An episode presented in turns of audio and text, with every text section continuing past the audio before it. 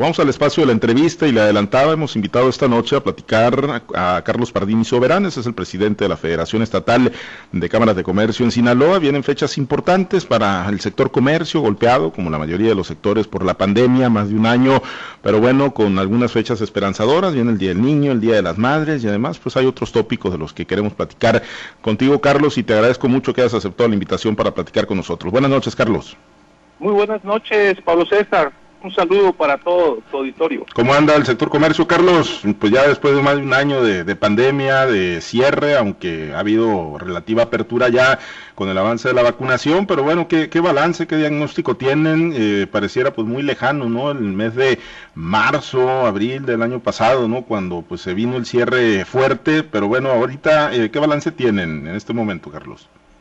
Bueno, pues como todos saben, ¿no? A un año prácticamente de la pandemia y de esta crisis sanitaria y económica que ha afectado eh, en forma eh, muy eh, sustancial no a todo a toda la economía y a toda la ciudadanía en general creo que a hoy en día ya estamos viendo apenas una luz no al, al, fondo del túnel algunos algunos negocios que han logrado pasar todo este año y sobre todo aquellos con actividades no esenciales que fueron los que fueron eh, cerrados por más tiempo y que limitados con protocolos sanitarios y aforos. Y, los que aún todavía pudieron sortear esa gran crisis, este, estamos viendo una recuperación en el sector terciario, principalmente eh, el turismo, que fue de los más afectados, pues en este en este año ha tenido una, una recuperación en, en las partes, por ejemplo, en el estado donde mayormente está el tema turístico que es Mazatlán, pues en estas últimos, últimas semanas eh, se ha notado, sobre todo con Semana Santa y con eh, la Feria del Caribe, una afluencia importante en su ocupación hotelera y con la reactivación económica, pues ha abonado en, en mucho a la cuestión de recuperación de muchas empresas en esa región. Y en el resto del estado eh, también se ha visto una ligera, vamos a decir, recuperación en, muchos de los sectores, porque aún hay que saber que la, eh, la economía ¿no? de la ciudadanía está afectada, está afectada todavía, este, no es el mismo nivel de consumo que se está teniendo, y aún todavía estamos inmersos ¿no? en, la, en la pandemia, a pesar de que ya hay un, un avance en la, en la vacunación, sobre todo de los adultos mayores de 60 años, tenemos este, eh, un avance en ese sentido, sin embargo todavía hay mucho por hacer para decir que ya hemos sorteado el tema de la pandemia, de esta crisis sanitaria, ¿no? Entonces, pero de una u otra manera eh, estamos preparándonos, ¿no? Yo creo con la mayor este, eh, intención de buscar salvar nuestros propios negocios, salvar sobre todo el empleo en todo el Estado. y en lo particular en los sectores eh, más afectados, ¿no? Que han sido las MIPIMES que han, de los no esenciales que han sido los más eh, golpeadas en esta pandemia. Y vienen fechas pues esperanzadoras, ¿no? De esas alentadoras donde hay pues consumismo, donde hay movimiento, Carlos, y a diferencia de lo que ocurrió pues el año pasado, ¿no? Eh, con el cierre total en el marco del Día del Niño, en el marco del Día de las Madres, hoy parece que, que, que, sí va a haber mayor movimiento, Carlos.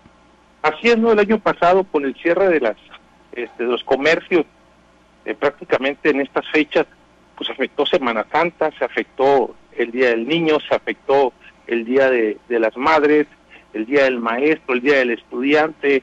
Este, yo creo que esas fechas que eran trascendentales para, para, la, para la economía y para la derrama que se da en el Estado, en el país, ¿no? Generalmente, pues fue cuando realmente estuvo cerrada la, la economía y el 2020, pues en ese sentido, pues fue una de una gran crisis y un gran impacto. Para este año, pues vemos eh, seguramente de acuerdo a como hemos visto el comportamiento del semáforo epidemiológico en los últimos días, pues vamos a estar aperturados con los protocolos sanitarios todavía. Sin embargo, eh, se da eh, en un marco muy diferente al año pasado y esperamos que contra el 2019 pues lograr arriba del 85% de la derrama del 2019, que eso ya sería un avance importante en, en, la, en, la, en la cuestión de los negocios, ¿no?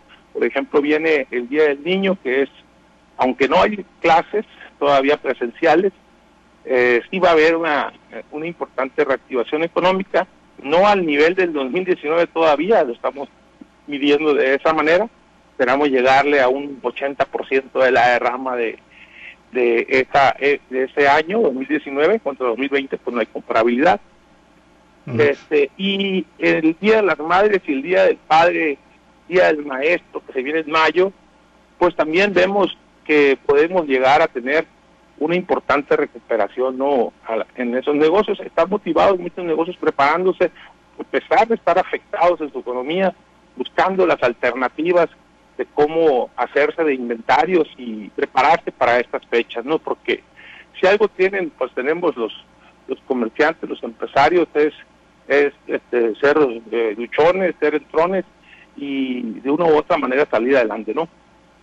Ahora, Carlos, durante este año y con los problemas, las vicisitudes por las que atravesó el sector comercio y muchos sectores, ¿no? La, empresa, la iniciativa privada, los micros, pequeños, medianos empresarios, pues los gobiernos hablaron mucho de, apoyos, que si diseñaron programas, alternativas para la subsistencia de, de los empleadores y obviamente del empleo. Eh, realmente los hubo, Carlos, ya haciendo el balance del año, hoy que empiezan a ver la luz al final del túnel, pero más por la, por la reactivación y por la movilidad que por otra cosa. ¿Hubo, eh, se dieron esas alternativas de, apoyo para la subsistencia de las micros, pequeñas, medianas empresas? Bueno, pues fuimos muy claros durante las veces que nos entrevistaron, Pablo César, eh, vimos, dijimos pues, este, precisamente el dato de los apoyos que se estaban dando, ¿no? En el tema federal, se estaban dando un apoyo de 25 mil pesos a las empresas en general, eh, de, tanto formales como informales, fue el mismo tratamiento, 25 mil pesos prestados. Eso fue el único apoyo que hubo en el programa federal, no hubo ningún tipo de incentivos, ningún tipo de apoyo en, tema de, de prórrogas de impuestos ni nada, todo el comercio se estuvo igual.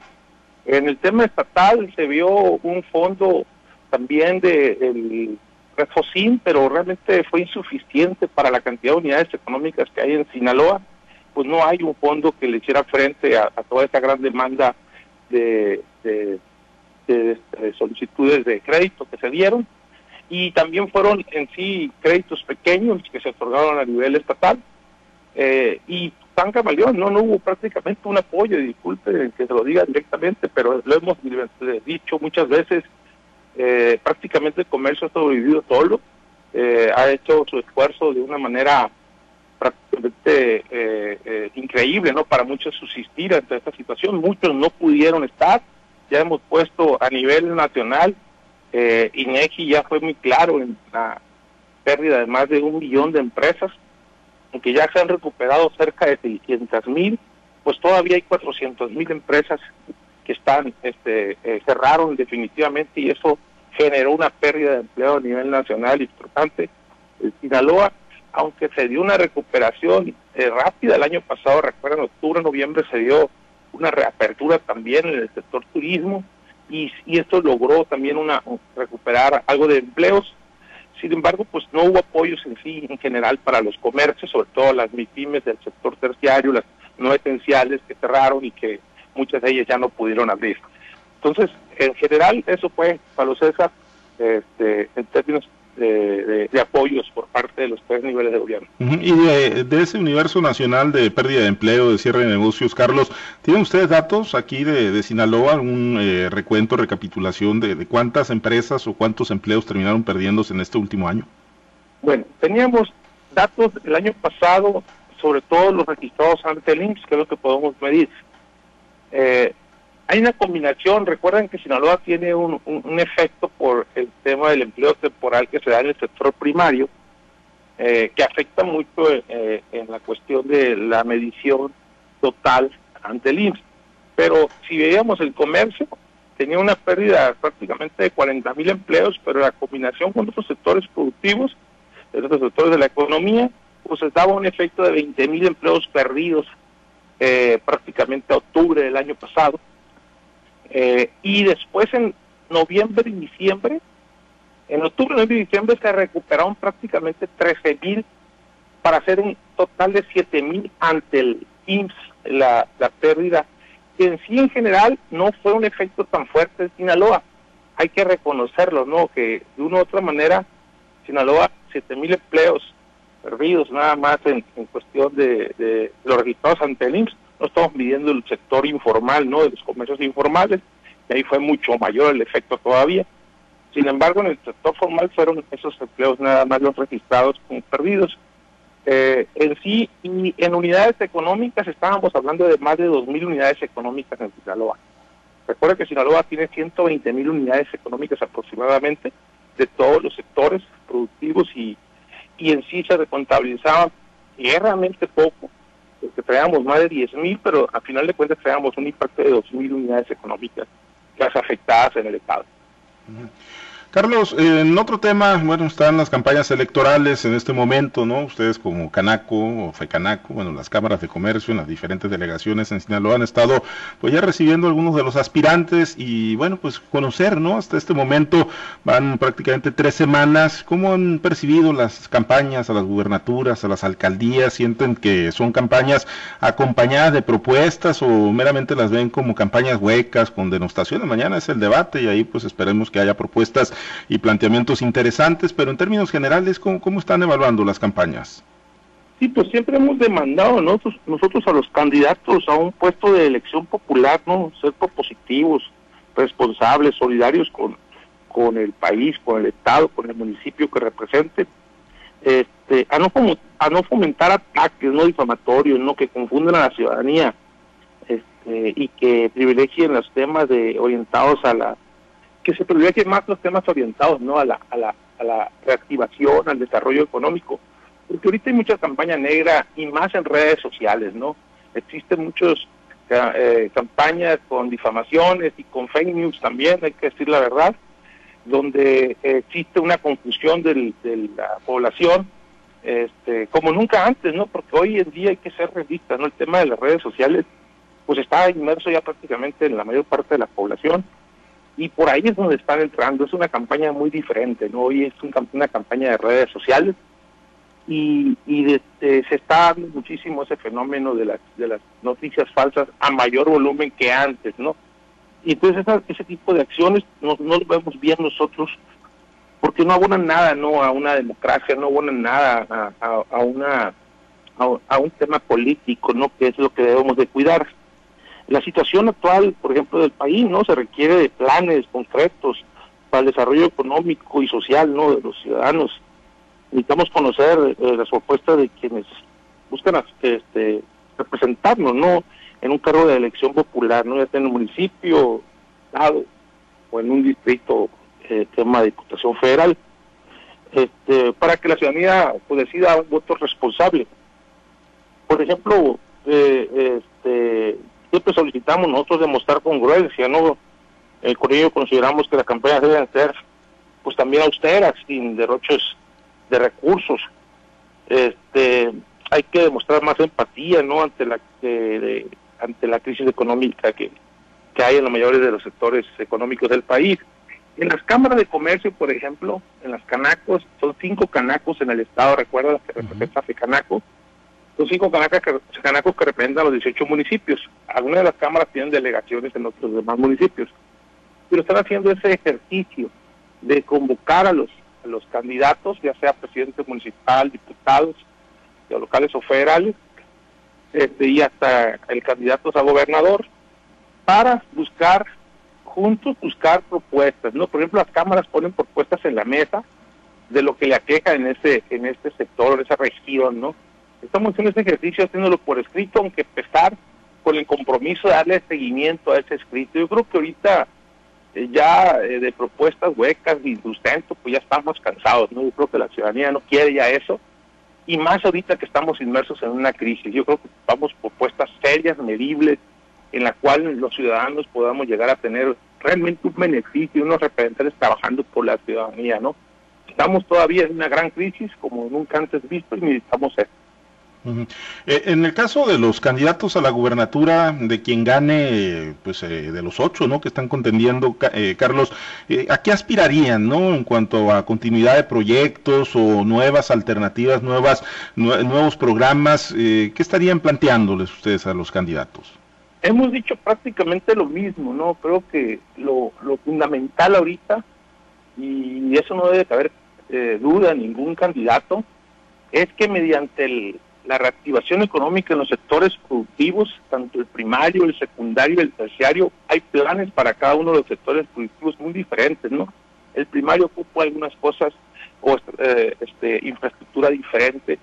El secundario, por ejemplo, está el tema del gas natural que tiene que aterrizar para que eh, Sinaloa pueda tener y brincar ¿no? al tema de la de la industrialización principalmente, ¿no? Si Sinaloa en el tema del sector secundario, pues no nada más representa el 18% del Producto, del Interno Bruto genera ese sector, cuando en otros, en la media nacional está arriba del 23%, o sea, traemos nosotros un sector primario desarrollado, pero no le hemos dado valor agregado, ¿no? Al sector primario, y por eso se tiene que buscar la industrialización del Estado, siempre lo hemos visto, y si se da ese mecanismo, en automático va ayudar al sector terciario, que es el que se representa Canaco, ¿no? Prácticamente el sector terciario está este, eh, el comercio, el servicio y el turismo, y ahí es donde Canaco también eh, tiene la mayor parte de los negocios, por ejemplo, y te pongo un dato, ¿no? El sector terciario es que representa prácticamente el 77% del Producto Interno Bruto del Estado,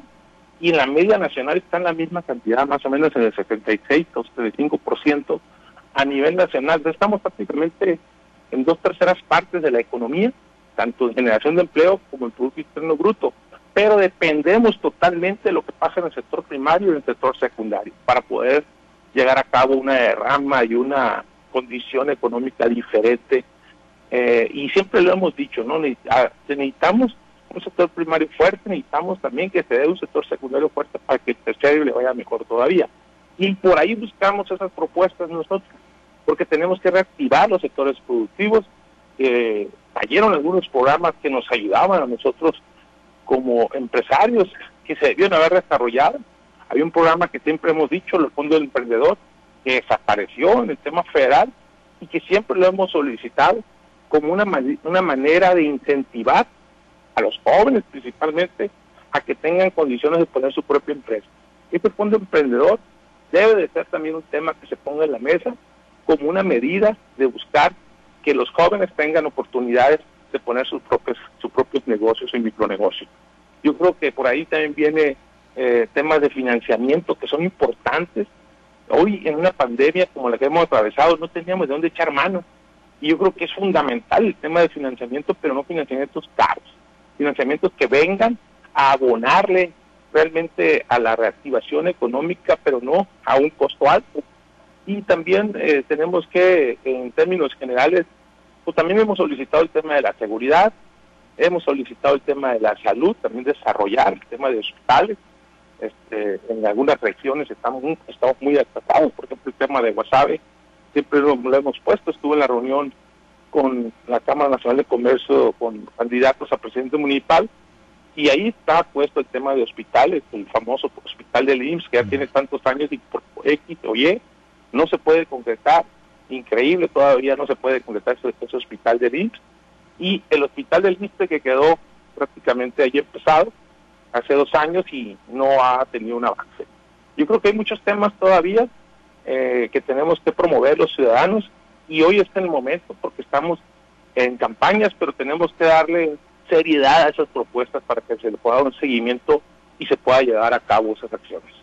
Muy bien, pues vamos a estar pendientes, ojalá que se pues, den estas propuestas y estos planteamientos y ojalá lo más importante que quien gane, quien gane se materialicen. Carlos, sabemos que tienes un compromiso, te agradezco mucho que hayas aceptado la invitación para platicar con nosotros esta noche. Muchas gracias, Carlos. Igualmente, Pablo César, estamos a la orden. Saludos a todos, a, tu auditorio. Gracias, Carlos Pardini Soberanes, presidente de la Federación Estatal de Cámaras de Comercio en Sinaloa.